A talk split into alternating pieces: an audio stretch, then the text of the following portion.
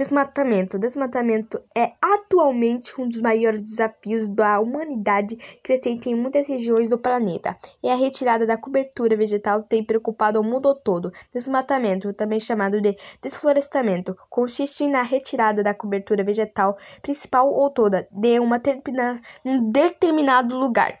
Enquanto alguns exercem essa prática como uma ação necessária ao suprimento das necessidades do ser humano, outros apontam o desmatamento como um dos maiores problemas ambientais da atualidade. A retirada da cobertura vegetal está relacionada nas adversas causadas como a urbanização, mineração e expansão do agronegócio, e os seus impactos são números.